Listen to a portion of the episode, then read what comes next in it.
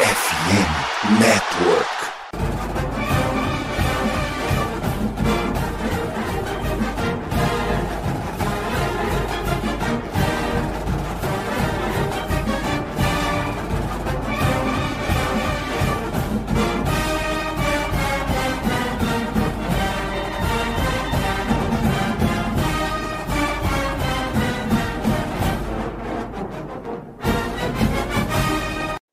Saudações, amigos! Saudações, fãs de esporte! Saudações, fãs dos esportes universitários! Que grande prazer, que grande alegria, que grande satisfação! Estamos chegando mais uma semaninha com o meu, o seu e o nosso CollegeCast nesta edição especial número 150 para falar de algo muitíssimo especial também, que foram as semifinais do College Football na noite passada, hoje, terça-feira, dia 2 de janeiro, as semifinais acontecendo na noite do dia 1 de janeiro de 2024, com muita emoção.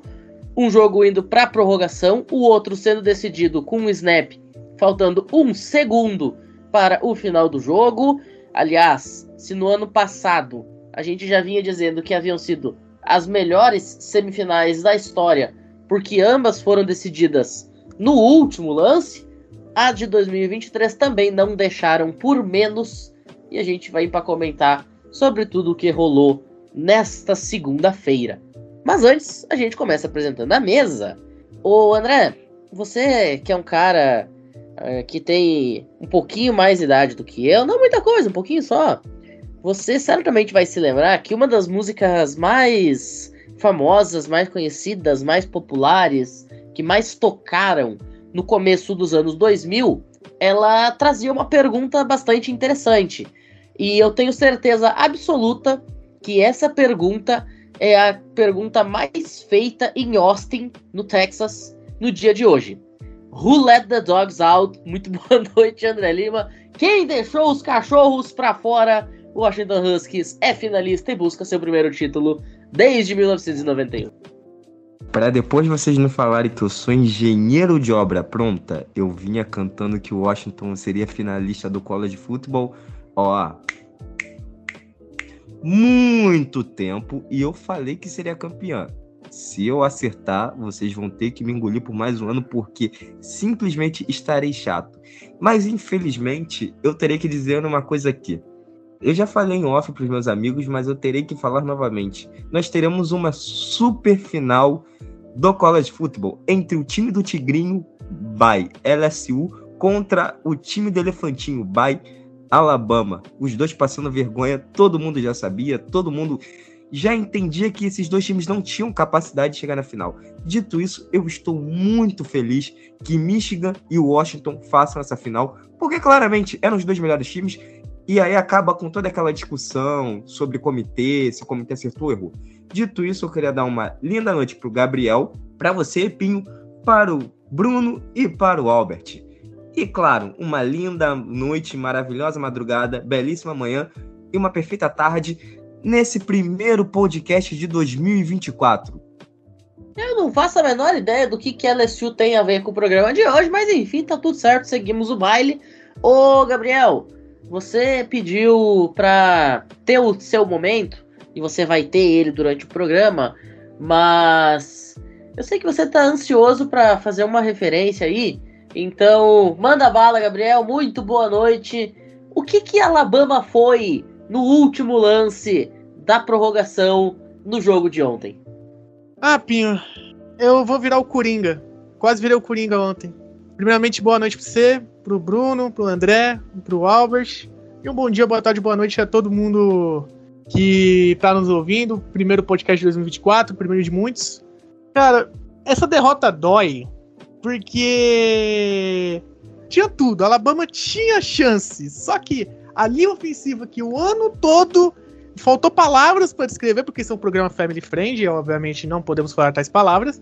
Mas essa linha ofensiva penou o jogo todo, cara. E quando a gente pensa que tá bom, eles fazem faltas ruins. E na última jogada, tem um tempo pedido por conta de jogador lesionado. Aí Michigan pede um timeout. Aí Alabama pede um timeout.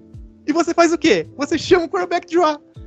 Meu irmão, é pra pular da ponte. O Gabriel, ele tá que nem aquele meme do cara com a corda no pescoço, escrito assim, primeira vez. É, aí ele descobriu como é que é ter um time ruim. Ô, Bruno, muito boa noite. Você quer contar para ele como é que é ter uma OL ruim em todos os jogos da temporada e não só no último? Bom, muito boa noite, Pinho. Pô, não tanquei você falando daquele cara, sendo simplesmente James Franco, o filho do Duende Verde nos filmes do Homem-Aranha, né? Eu é esqueci o nome. É um tremendo desrespeito. Mas tudo bem, né? Dito isso, pô, OL ruim a gente já tá acostumado, né? Só que assim, tem um jogador ali que eu acho que salva, que é o JC Layton, em Alabama. Mas eu vou querer estender meu comentário para daqui a pouco, quando a gente realmente for falar do jogo. Eu só digo uma coisa, né? É, minha Miami já perdeu Ken Ward, que foi pro draft. Eu já não tem o, o KJ Jefferson, enfim. Pipoqueiros da cidade de Miami. Você que tá mais ou menos na meia idade, 32 anos de idade ali, né? Já tá chegando numa idade um pouco mais avançada.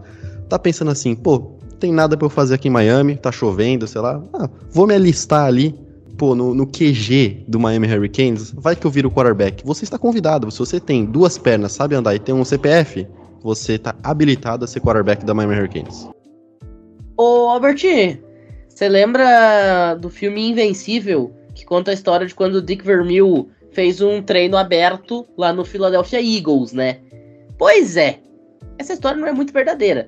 Mas o Bruno quer repetir ela na Universidade de Miami, né? Abre o treino, vê quem é que se salva. Se aparecer algum candidato que possa fazer jus a poder estar no time, quem sabe? Nada que as regras impeçam, né? Primeiramente, boa noite, Pinho, boa noite, Bruno, boa noite, André, boa noite, Gabriel.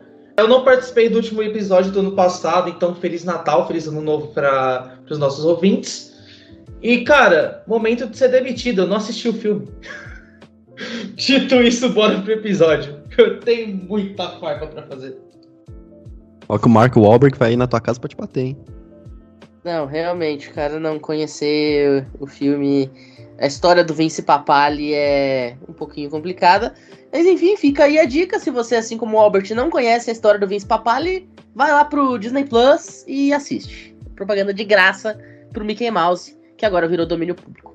Bom, enfim, agora a gente faz uma rápida pausa, tem bloquinho de recados e na sequência estamos de volta para repercutir as semifinais nacionais e, é claro, a grande decisão que se avizinha, não saiam daí.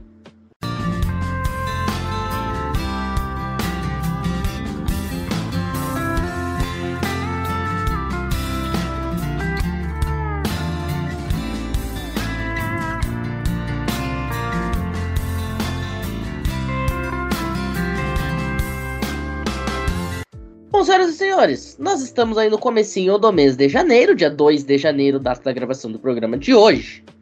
E com a chegada de 2024, chega também a época mais especial do ano nos esportes universitários. Afinal, nós tivemos a semifinal do college, nós vamos ter agora a final também do college football na próxima segunda-feira, e os esportes profissionais também chegam na sua pós-temporada a NFL vai ter no domingo a sua última rodada, definição de quem vai para os playoffs. Tanto na Conferência Nacional quanto na Conferência Americana ainda tem muita vaga em aberto. E para você que quer chegar na pós-temporada da NFL, da NBA, da NHL, da MLB muito bem uniformizado, todas as ligas estão em andamento neste momento, com exceção do beisebol, né? Para você chegar muito bem uniformizado, muito bem vestido, muito bem arrumado no momento mais decisivo de todas as ligas americanas, o melhor caminho é a loja Esporte América. Você talvez possa ter perdido a promoção de Ano Novo, de Natal, beleza, pode ter acontecido. Mas você ainda tem lá as promoções normais, vamos dizer assim, da Esporte América para você aproveitar. Então já corre aí no link que está na descrição do episódio e garanta a sua jersey, sua camiseta, seu moletom, seu boné, sua bola, qualquer outro artigo que você desejar e que couber no seu bolso, evidentemente. Fechado? Então, dito isso, logo depois da vinhetinha, a gente está de volta. Aí sim, para falar de final nacional, não saiam daí.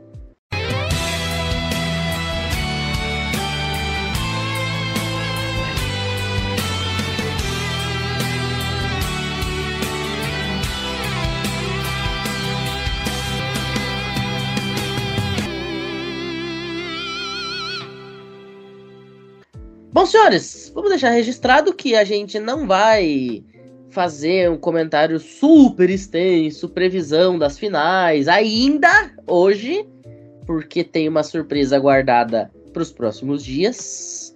Mas a gente chega para falar de semifinal, porque o André, no dia 6 de novembro, a gente fez uma enquete.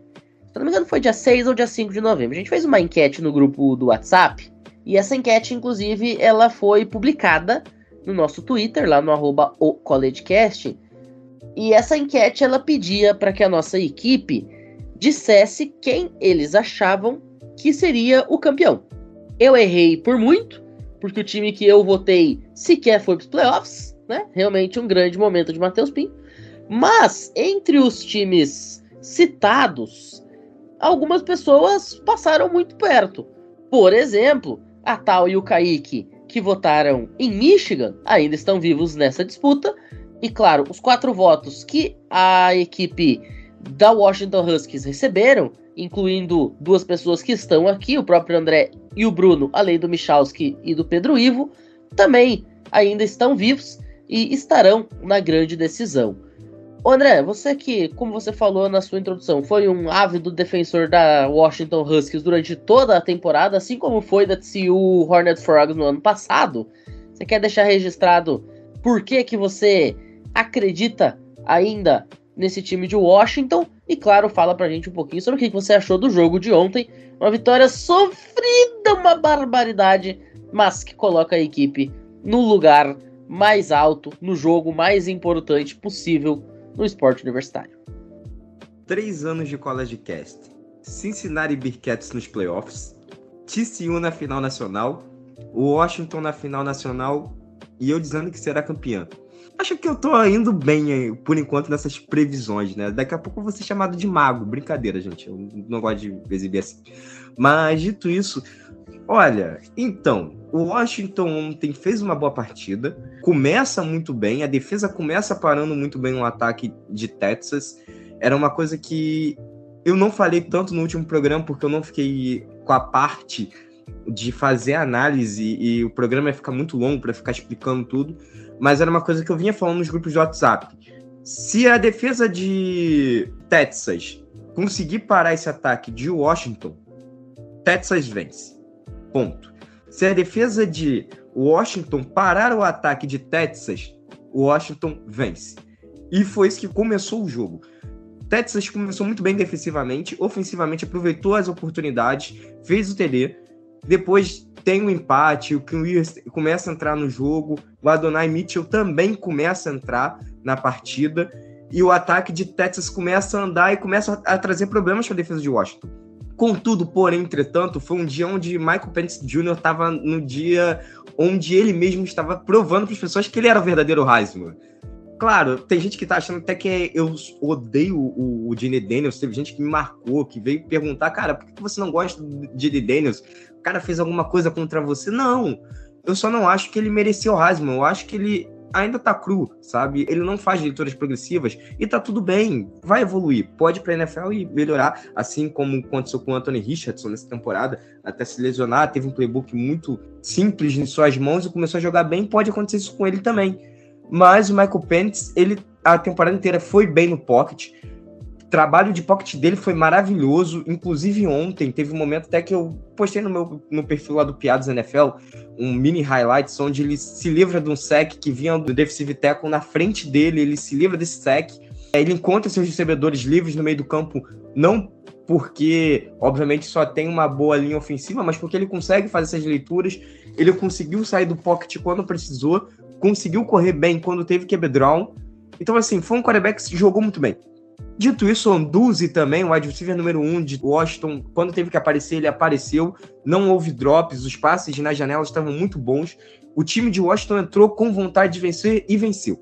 O final de jogo acontece, né? Como você falou, venceu ali faltando um segundo, mas até faltando mais ou menos uns quatro minutos para terminar o jogo, tinham duas postes na frente, parecia que não ia ser sofrido mas o time de Texas, como eu falei, também engrenou e conseguiu voltar para a partida.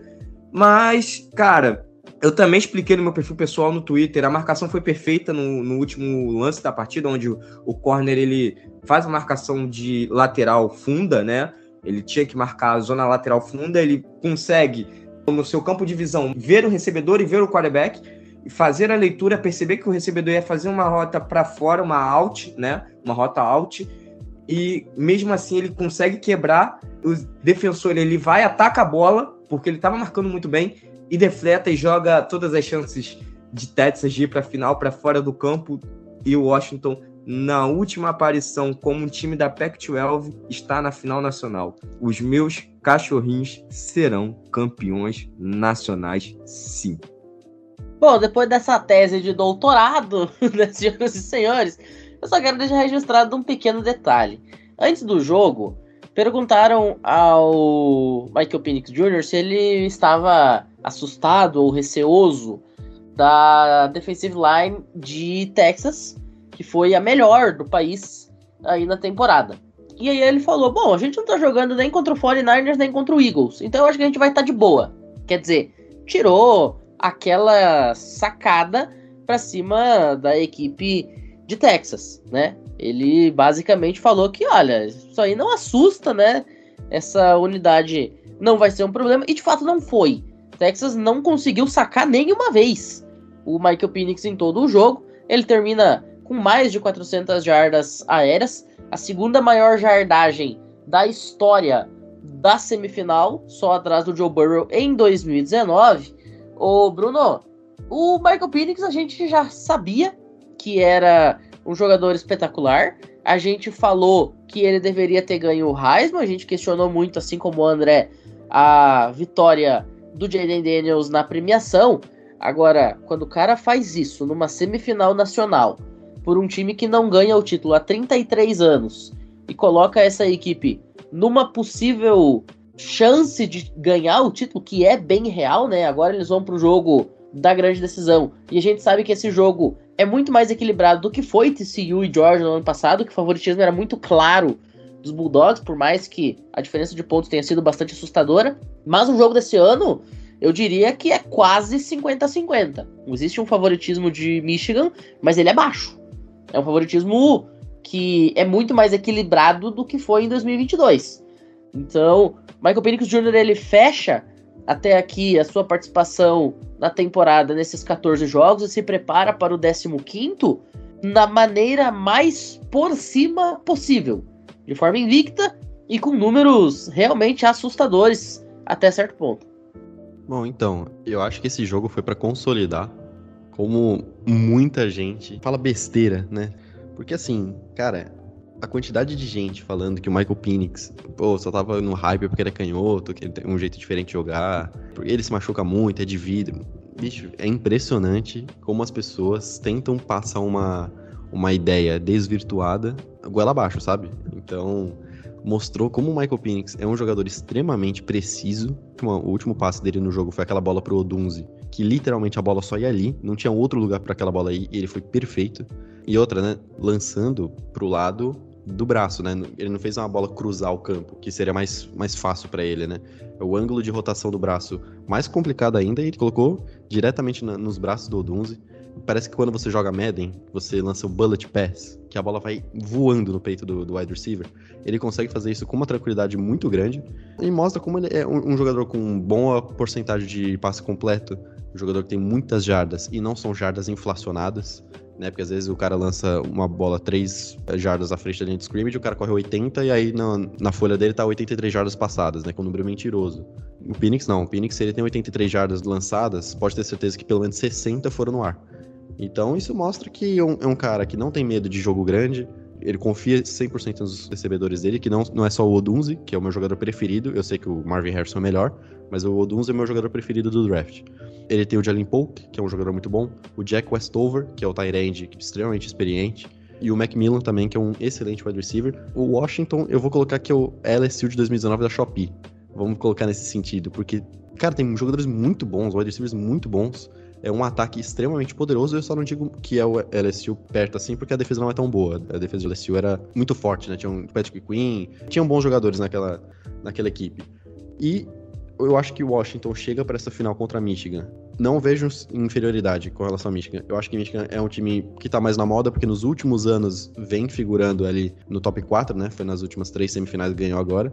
Mas eu acho que Michigan é um pouquinho superestimada.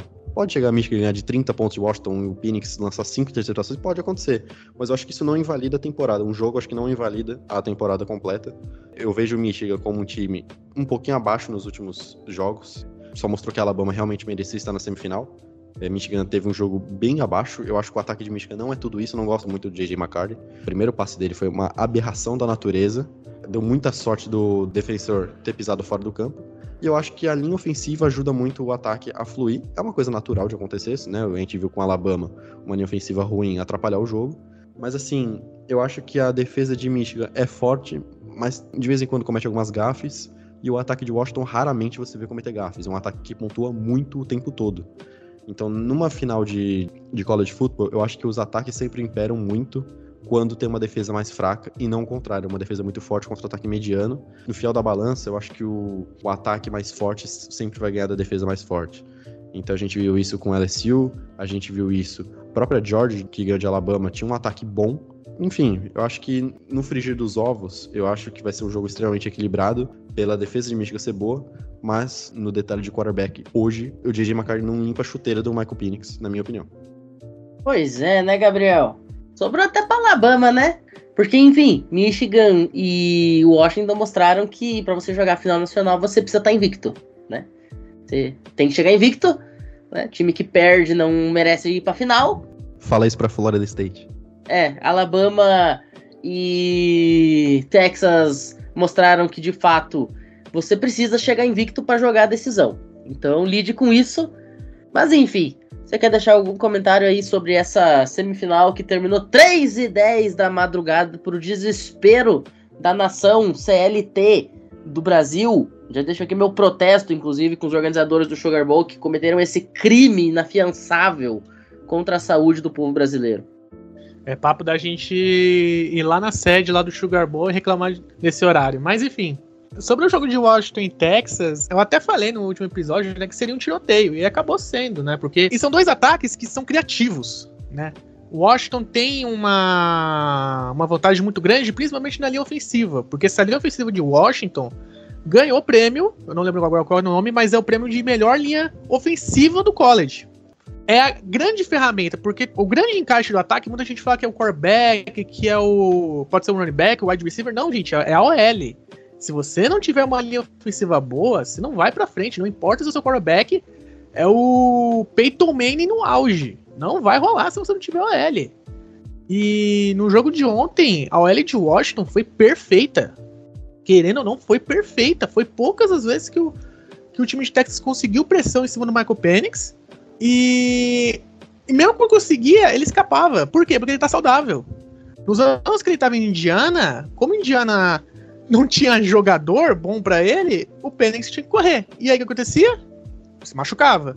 Tanto que criou essa, esse paradigma que ele é de vidro. Mas, quando ele chega em Washington, ele vai pro paraíso. Porque o time encaixa muito bem. E ele é um, um excelente shot caller. Ele tá jogando muito bem. Ele distribui certinho. Ele mandou muitas bombas no, nesse jogo. Pro outro lado de Texas, é aquela coisa. Texas tem um ataque muito bom, mas, gente, querendo ou não, a defesa de Big 12. Alguma coisa desse time não vai funcionar. E a secundária não funcionou em nenhum momento.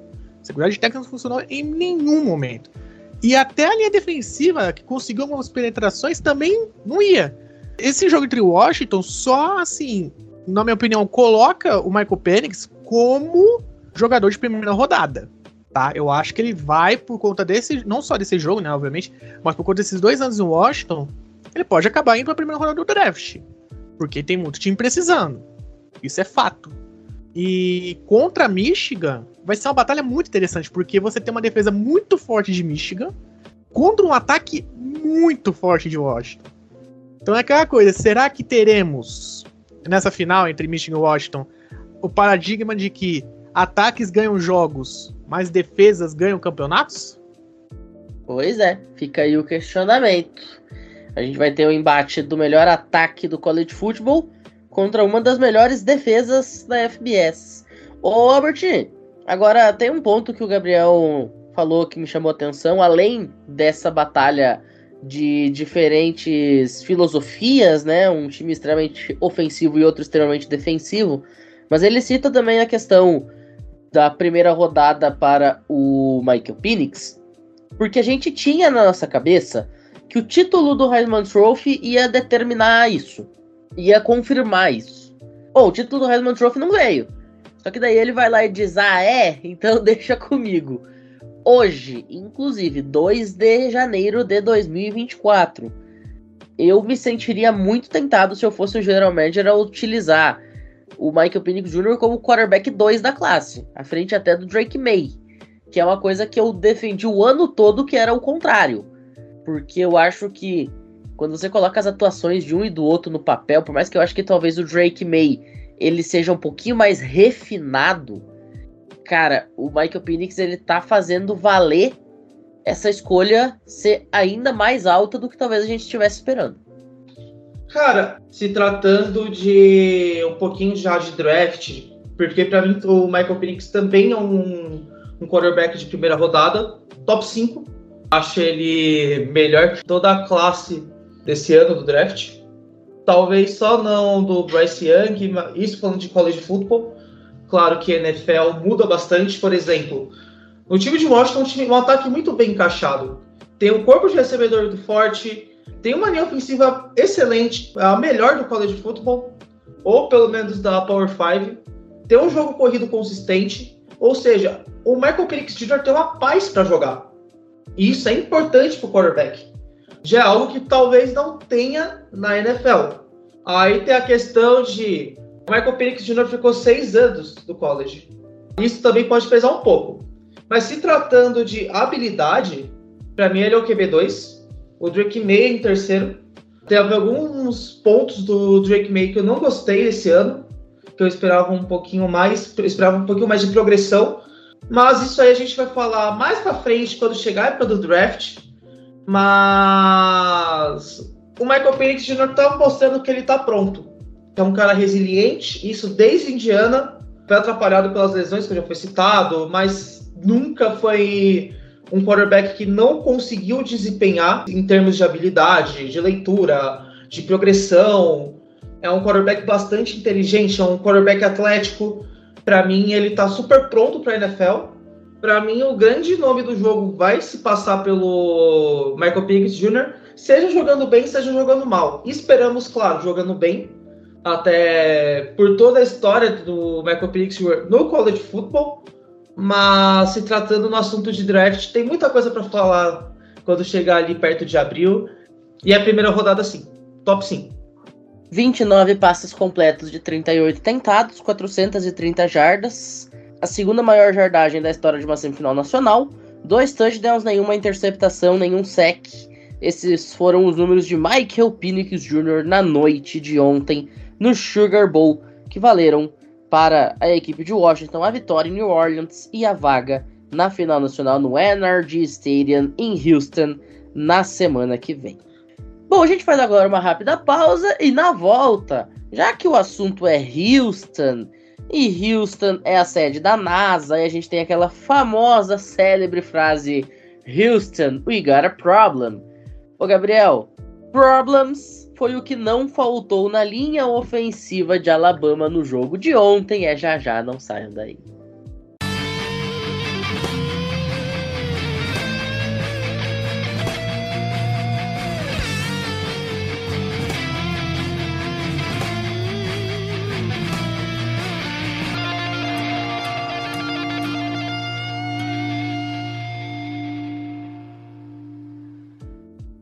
Ô Gabriel, evidentemente você vai abrir este segundo bloco falando de Alabama Crimson Tide, porque eu acho que era relativamente esperado que o jogo fosse decidido por uma bola, por uma posse.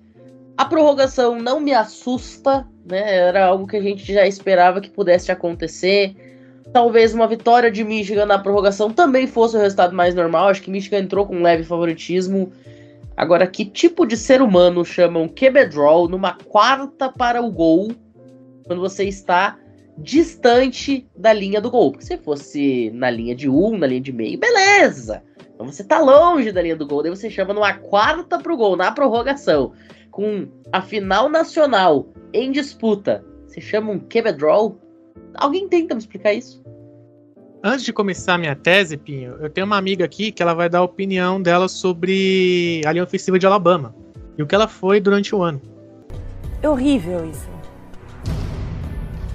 Horrível. Horrível. Horrível. Horrível.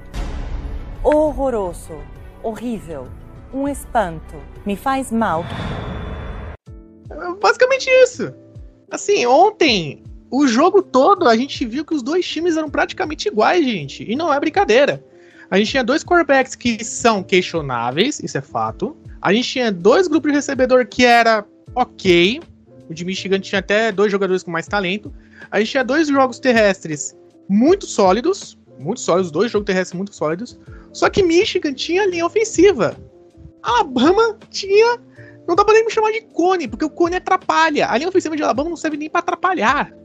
E as defesas, elas meio que fizeram o papel delas. Fizeram o ano todo, carregando os ataques, deixando, falando assim, gente, eu tô defendendo. Vocês têm que me ajudar. Né? Vamos, vamos pontuar. Assim, no primeiro jogo, na primeira rodada de Alabama, eu desci a porrada em cima do Murrow. Porque ele jogou muito mal. Só que ontem, eu tenho que elogiar, assim, a evolução dele durante a temporada foi nítida. Ele é fraco? É. Mas é nítido a evolução do Miro do jogo contra Texas pro jogo contra Michigan. Ontem ele foi feito de refém. Principalmente pelo center. Gente, o center fazia os snap embaixo. O Miro tinha que agachar. Teve dois drives que a Alabama foi muito bem. Só que teve snaps ruins que acabaram com as campanhas. Gente, center, center, você não pode errar snap. Você não pode. Você pode errar uma vez na temporada, duas no máximo. Ele errou na temporada toda, cara. Errou na temporada toda. E ontem custou, porque, assim, de um lado a gente tinha uma OL inexistente e o time de Michigan, o special team de Michigan foi tenebroso. Um muffle num punch, que acabou resultando num touchdown de Alabama, que abriu o placar. Aí depois teve um extra point que o snap também foi horroroso, o cara esqueceu de segurar pro kicker. Depois um chute que foi pro lado esquerdo, né? Ele acabou errando. O jogo já poderia ser definido no tempo normal, foi pra prorrogação, e na prorrogação, quarta descida, já tinha tido um tempo médico, já tinha um timeout de Michigan, já tinha um timeout de Alabama.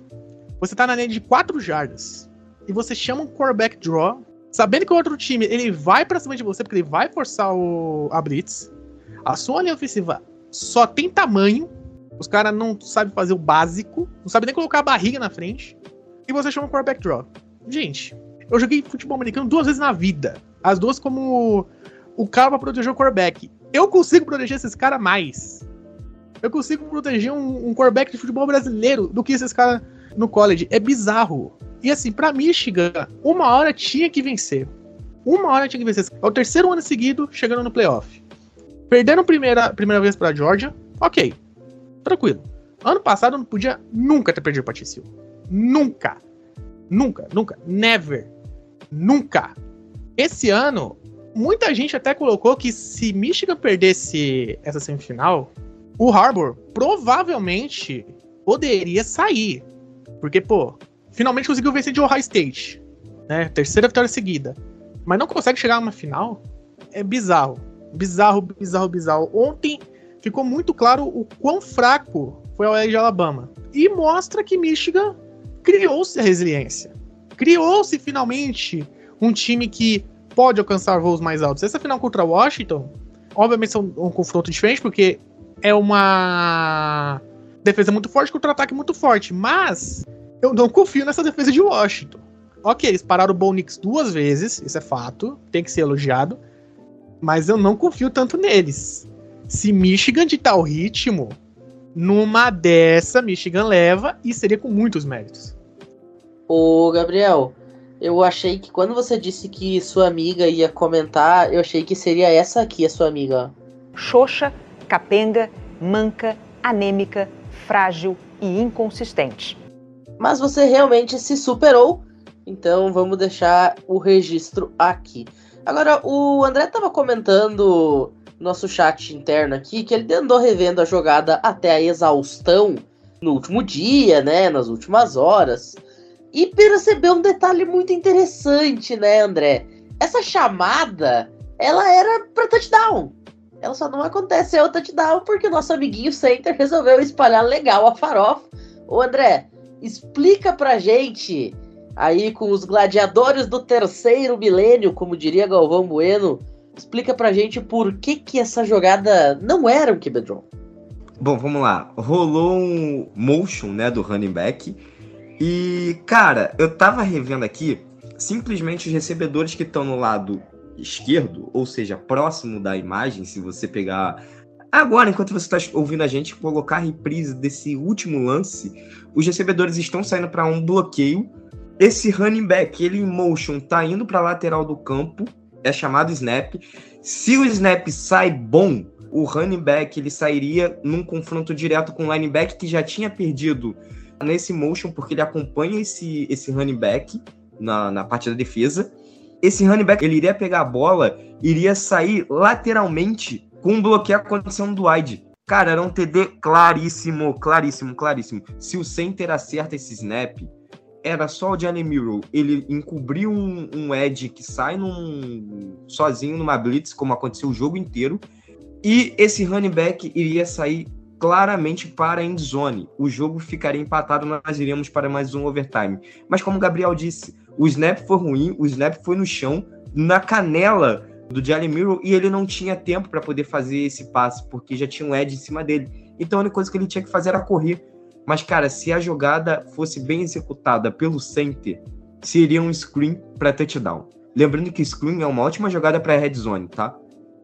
Pois é, né, Bruno? O que já era ruim consegue ficar ainda pior depois dessa análise tática do André. É, então, recapitulando o jogo rapidamente, eu achei que a equipe de Alabama foi muito resiliente a partida inteira. Eu não lembro, sinceramente, não lembro se semana passada eu falei que, que Michigan ia ganhar ou se era Alabama, mas eu tava acreditando que Alabama ia ganhar o jogo. Tem o histórico de Michigan, que não é um time muito confiável em jogos decisivos, valendo a vaga na final. E porque, pô, deixou coisa ruim chegar, né? Deixou a coisa ruim voltou, né? Que era Alabama. O Nick Saban ele consegue extrair o melhor dos jogadores o tempo todo. Eu vejo o Jalen Miro. eu tô falando isso aqui 2 de janeiro, tá? O Jalen Miro vai voltar, né? Se não me engano, ele é sophomore. Ele tem numa temporada, mais uma temporada de titular de Alabama, mantendo essa evolução, eu acho que ele pode ser fortíssimo candidato a brigar para ser top 10 do draft de 2025. Sinceramente, eu acho que, o, como o Gabriel sempre fala, quem viu o Jalen Murray no começo da temporada, quem viu ele agora, não que agora ele seja um primor, mas assim, pô, ele saiu de um quarterback medonho para um quarterback mediano, né? Mediano para baixo. Pô, é a mesma coisa que você sair do zero para você ir pro 4. Eu acho que é uma evolução dentro de uma temporada de tão poucos jogos, e assim, 6, 7 jogos ele conseguiu evoluir nesse cenário 4 pontos. Eu acho que é muito grande. Até começar a próxima temporada, até ele ter os jogos, eu acho que ele consegue chegar a ser um quarterback nota 8. Então eu vejo ele levando o Alabama para semifinal nacional, depois de um jogo difícil ali contra a Auburn, que ele conseguiu tirar um coelho da cartola, é mérito dele. Né? Eu acho que Alabama não tem um ataque muito bom, não gosto muito do ataque de Alabama. É, o Jermaine Burton, não, não sou muito fã dele como wide receiver. Você tem o, o, o McClellan, que é ok também. Então, eu acho que ele fez um pouco mais de milagre do que daria para fazer. E tudo isso culminou na última jogada da partida, né? Foi um 20 a 20 que eu acho que Michigan poderia ter perdido. Como eu acho que a Alabama também poderia ter, ter perdido. E chegando a prorrogação, e eu achei que a Alabama ia ganhar porque eles começaram defendendo. Não sei se vocês sentem a mesma coisa que eu sinto, mas eu acho que quem começa atrás, no quesito de posse de bola na prorrogação, tem vantagem. Porque é aquilo, se, os caras não conseguiram touchdown, você só chuta o field goal, você já tá na zona do field goal. Então, eu achei que a Alabama ia bem, mas a defesa passou com ali no final. E a jogada decisiva, como o André muito bem falou, e o Gabriel também lembrou, teve a lesão do Jermaine Burton, que eu não sei se foi cãibra, a perna dele virou feio, mas enfim, teve um tempo parado. Você teve um timeout de Michigan, você teve um timeout de Alabama. Vamos colocar, teve uns 5 minutos para pensar na jogada. O center, eu ia fazer a piada que o center estava acostumado com o Bryce Young para mandar o snap baixo. Mas assim, cara, pelo amor de Jesus Cristo, cara, você manda o snap 2 centímetros acima do chão. 2 centímetros. Eu te juro por Deus que não passou de 2 centímetros. Não é possível que o, o, center não pense assim, é a jogada da partida, eu tenho que acertar esse snap. E ele lança aquele pato morto. O pato não tava morto, o pato já tava no caixão. Não conseguiu sair do chão, pelo amor de Deus, né? E aí o Miro teve que improvisar ali uma corrida pelo meio. E obviamente a OL não conseguiu bloquear, né? Porque é meio complicado bloquear quando você não sabe bloquear. E Alabama acabou indo de, de comes e bebes, né? Então, eu acho que mérito de Michigan, porque a defesa foi muito bem na prorrogação. Mas, pô, Alabama poderia ter saído com a vitória se fosse um pouquinho mais, sei lá, é, concentrada na partida, principalmente a linha ofensiva, que, que atrapalhou bastante Alabama. Eu acho que Michigan tá de parabéns, né? Apesar de não ter feito um grande jogo. Eu acho um pouquinho superestimado. E uma coisa, superestimado não é ser ruim. É tipo assim, você pode ser bom, nota 7, e as pessoas te pintam como 8. É um pouco superestimado, mas não significa que você é ruim. Eu só acho que Michigan tem que voltar, colocar um pouquinho o pé no chão e voltar a jogar o futebol americano que estava jogando no começo da temporada, que estava melhor do que está agora, mesmo sendo jogos um pouco mais fáceis do que são agora. Pois é. Ô, Albert, pra gente encerrar então, Quer deixar algum comentário aí sobre esse jogo do Rose Bowl? Vitória de Michigan. Pela primeira vez, a Michigan Wolverines vence um jogo na era College Football Playoffs depois de duas derrotas nos últimos dois anos, né?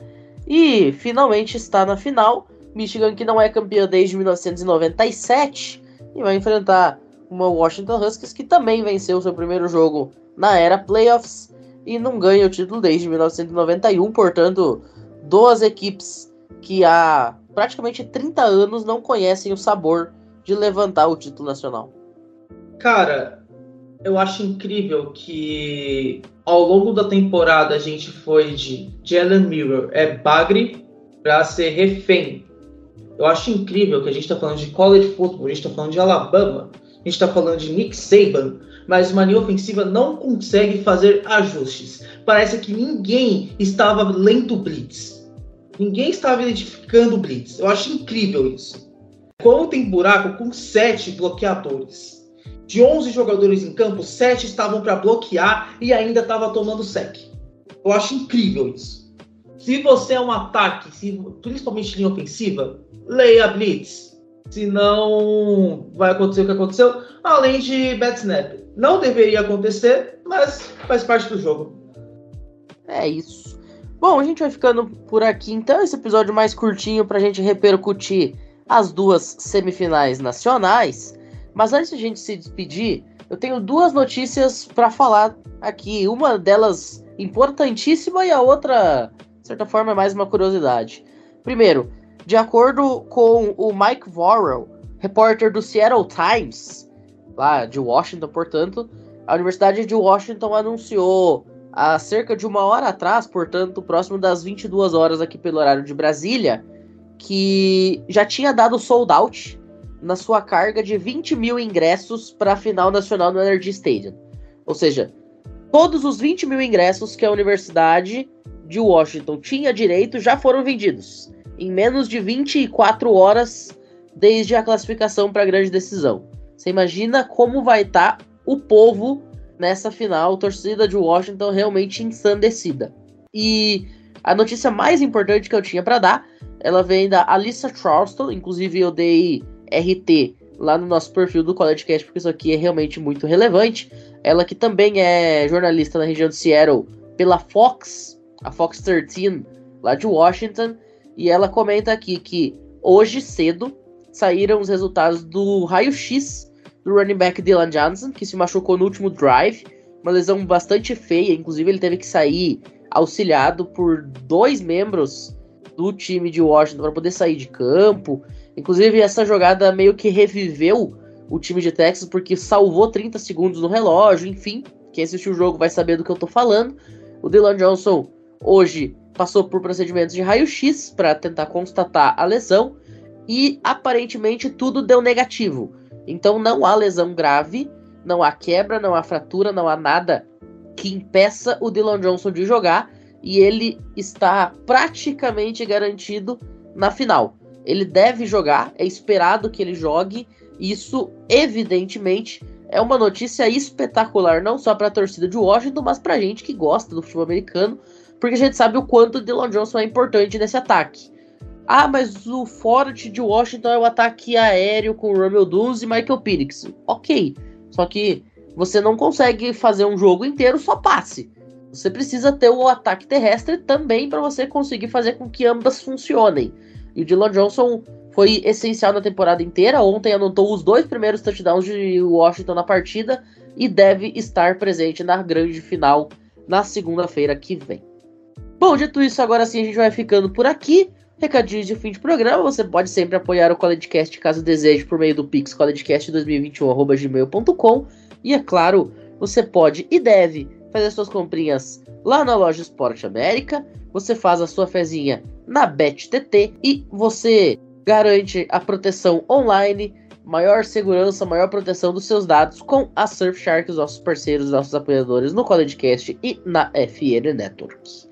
Andrezito, muito obrigado pela participação. Nos vemos na próxima. E agora é tudo grande final. Bom, a gente vai ter ainda a live da final, né? Falar um pouco sobre essa final, falar um pouco sobre esse confronto, esse matchup. Teremos convidado especial, mas ainda estamos resolvendo a data que será feita isso. Dito isso, chegamos ao episódio 150. Isso não foi dito, né? Parabéns ao College Cast. Vamos tocar agora a música da Xuxa, porque, né? Parabéns para você.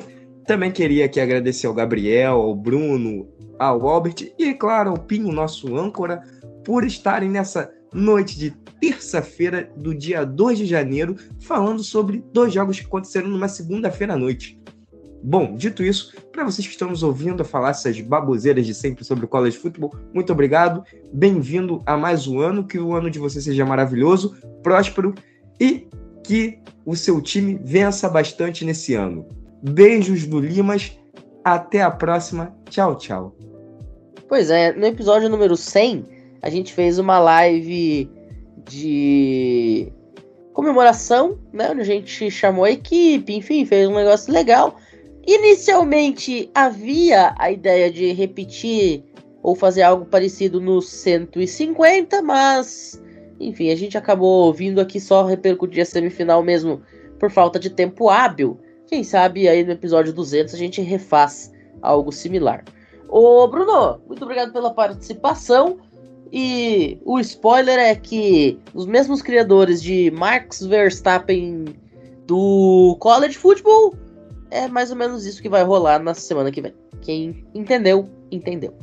Muito obrigado, Pinho. Muito obrigado aos nossos queridos colegas de mesa e aos nossos ouvintes. Acabei percebendo que eu não desejei Feliz Ano Novo no começo do episódio, então Feliz Ano Novo a todos.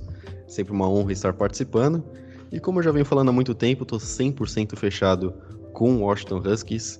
Só que eu reconheço bastante o feito de Michigan, uma equipe muito bem treinada, então impossível ser pior do que a final do ano passado, mas eu tenho certeza absoluta que vai ser um jogo equilibrado e que estaremos dialogando bastante na semana que vem como foi essa grande final de 2024. Ô, Albert, também muito obrigado pela participação. Nos vemos na próxima, sua primeira final aqui com a gente. E a gente espera que você dê sorte, porque a final do ano passado foi triste. Ah, cara, primeiro agradecer mais uma vez a oportunidade, né? Primeira temporada que eu cubro o college aqui no College Cast. E assim, ano passado a gente já previa que ia ser um stomp por parte de Georgia. A tendência é que esse ano é um matchup mais interessante, mas a gente vai debater isso mais para frente. Dito isso, obrigado a todos da mesa, obrigado você ouvinte e nos vemos na próxima. E por último, Gabriel, tudo passa. Tudo passa. Amanhã é um novo dia, ano novo, vida nova. Ah, que bom seria se a Alabama perdesse todo dia. Valeu, Pinho, valeu, André, Bruno, Albert, a galera que nos ouviu até agora. Já começamos o bem, né? Já é o segundo dia do ano, eu já quero que acabe. Brincadeiras à parte. É triste, né? É triste pra, pra mim, obviamente, pra vocês está sendo uma festa, esse é o fogo de artifício, nunca soltaram tantos fogos. Mas é isso, né? E só para terminar, eu pedi para um amigo um áudio sobre o como foi assistir o, o ataque de Alabama o ano todo. Ele me mandou isso aqui, ó.